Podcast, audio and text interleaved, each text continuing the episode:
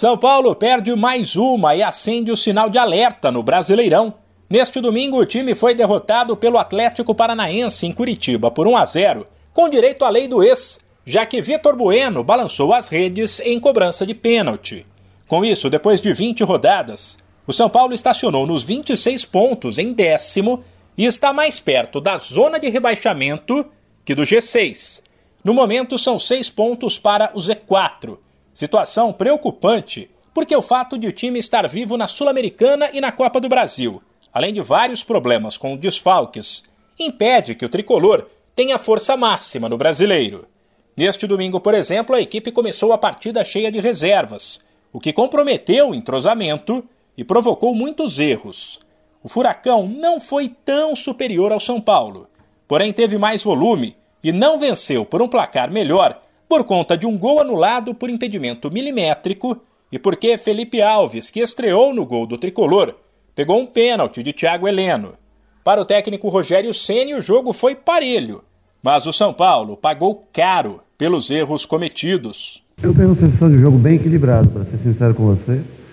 Não, não vejo é, superioridade do Atlético. É, nós cometemos, acho que, muitos erros é, grotescos hoje, no dia de hoje. É, em várias partes do campo nós, nós erramos. E quando você erra muito grande, você acaba pagando o jogo. Mas em matéria de, de, de, de, competição entre si, eu acho que foi um jogo bem equilibrado nas, nas chances. É, a única coisa que nós erramos mais. E quando você erra muito grande, você, você acaba pagando o jogo. Um dos erros foi o pênalti que deu origem ao gol do Atlético, cometido por Moreira no lance bobo. Ceni, porém, avaliou que o garoto de apenas 18 anos que atuou na lateral esquerda não deve ser crucificado. Moreira foi nessa função, é um jogador que lida bem com a perna esquerda, teve uma boa atuação no primeiro tempo. É, erros acontecem, fazem, acho que faz parte do, do futebol.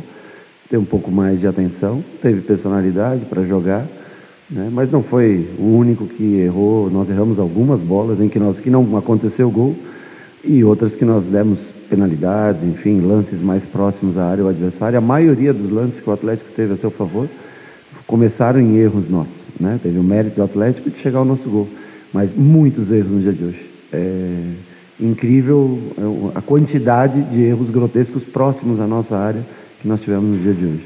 O tricolor volta a campo quarta-feira contra o Ceará pela Sul-Americana.